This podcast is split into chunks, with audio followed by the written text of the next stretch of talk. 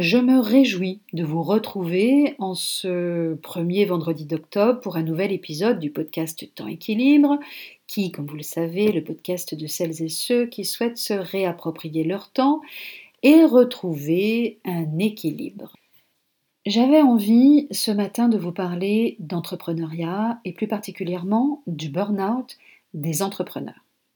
Il est souvent question dans les médias du burn-out des salariés, mais on le sait moins, le burn-out fait aussi des ravages chez les entrepreneurs.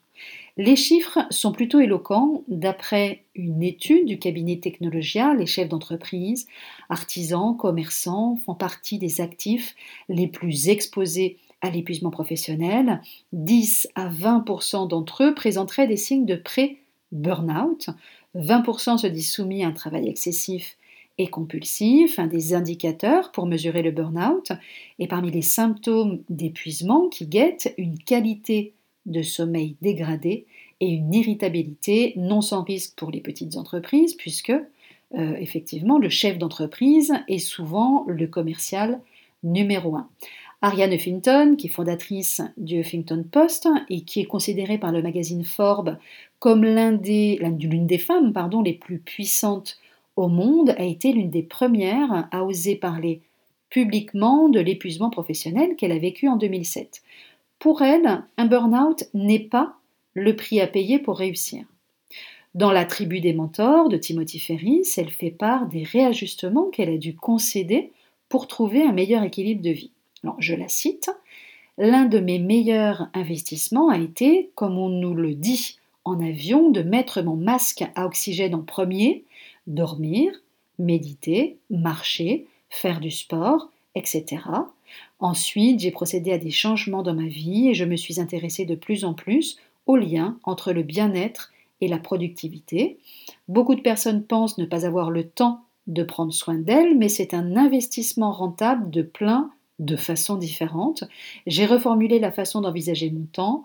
Avant, je divisais le temps entre période de travail et période sans travail et je cherchais toujours à maximiser mon temps de travail.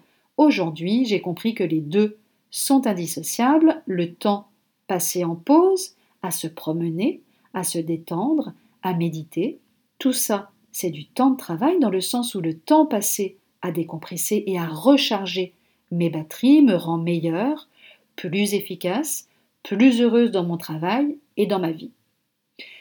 Un témoignage, euh, du coup, qui fait écho à la position défendue par euh, Phil Drolet, multi-entrepreneur, dans sa conférence euh, TEDx My High, intitulée Pourquoi la plupart des entrepreneurs se tuent eux-mêmes à petit feu, et je vous recommande vivement d'aller regarder en fait cette conférence TEDx.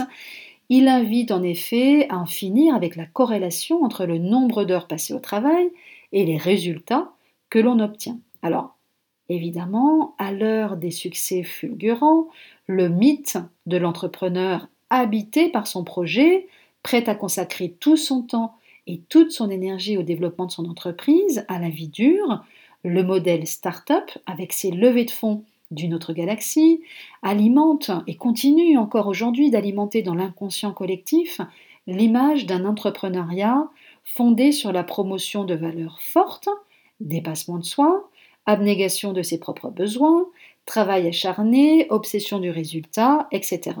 Avec pour objectif principal donc la croissance très rapide si possible. Pour réussir, donc l'entrepreneur doit, c'est entendu, travailler constamment, sans relâche, il ne compte pas ses heures et fait passer les besoins de son entreprise avant les siens ou ceux de sa famille. D'ailleurs, il ne s'en cache pas son entreprise est sa priorité et il a renoncé à son équilibre personnel depuis l'instant où il s'est engagé dans ce projet.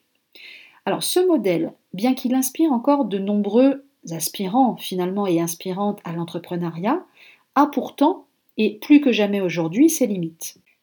Et si on en finissait une fois pour toutes avec le mythe des entrepreneurs super-héros, et quand je dis entrepreneur, je dis bien sûr entrepreneur au masculin comme au féminin. Force est de constater que le modèle start-up construit sur un principe de rapidité ne fonctionne pas à tous les coups. Seules quelques start-up parviennent à tirer le épingle du jeu et à pérenniser leur modèle économique. Selon une étude euh, 1001 startups, le taux d'échec des startups françaises est de 90%, ainsi seuls 10% d'entre elles parviennent à survivre. Si l'espérance de vie a augmenté en France ces dernières années, elle demeure très basse, 4 ans, une durée de vie qui touche près de 60% de ces startups. C'est donc la business lottery. D'ailleurs, l'enjeu n'a jamais été de pérenniser, mais de valoriser l'entreprise le plus rapidement possible avant de repartir, bille en tête, sur un autre projet. Face aux limites donc de ce modèle, certains fondateurs choisissent de renoncer à une croissance éclair pour se concentrer sur une croissance stable, maîtrisée, en développant cette fois une vision à long terme, croître doucement mais sûrement, minimiser les financements externes, ne pas travailler et faire travailler leurs salariés avec excès. Ces slow startups choisissent de développer leurs projets au rythme de leurs possibilités de financement et de dépenser proportionnellement l'argent qu'elles gagnent. Cette approche plus raisonnée leur permet d'affiner, voire de faire évoluer leur modèle économique, de tester leur offre grandeur nature et de s'enrichir en temps réel des retours clients. Il est même question de slow entrepreneuriat ou d'entreprendre slow, une autre façon finalement d'entreprendre, plus douce, assurément.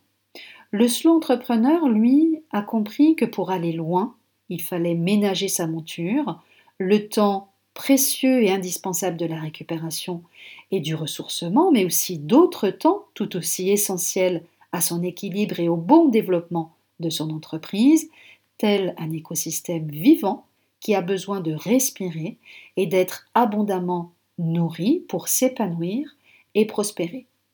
Ainsi, les temps de réflexion précèdent bien les temps de la décision et de l'action, tandis que les temps de la connexion à soi, aux autres, au monde qui nous entoure, le guident chaque jour et le maintiennent sur le bon chemin. Comme pour le slow working, finalement, aucune définition de ce concept récent, qui s'inscrit hein, dans la pure lignée du mouvement slow, ne fait consensus aujourd'hui.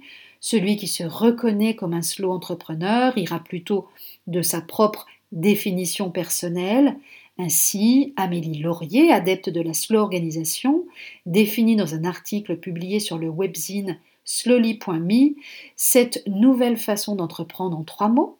Bienveillance, respect de son rythme, respect de ses valeurs.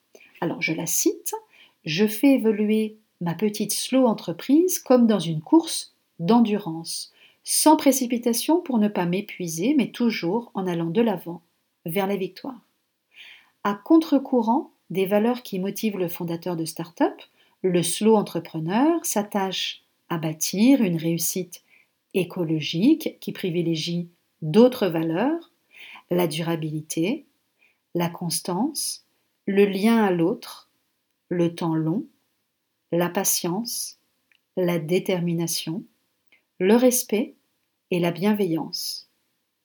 Entreprendre, oui, mais pas à n'importe quel prix. Je vous souhaite un très très bon week-end et je vous retrouve non pas vendredi prochain à titre exceptionnel, mais le, lundi qui suit, parce que tout simplement vendredi prochain, je serai en train d'animer une table ronde sur le thème partager et mutualiser son temps face à un public de 250 mampreneurs à l'occasion des 10 ans du réseau des mampreneurs, réseau de femmes chefs d'entreprise et mamans. Et donc, euh, je serai effectivement sur Paris euh, à cette occasion.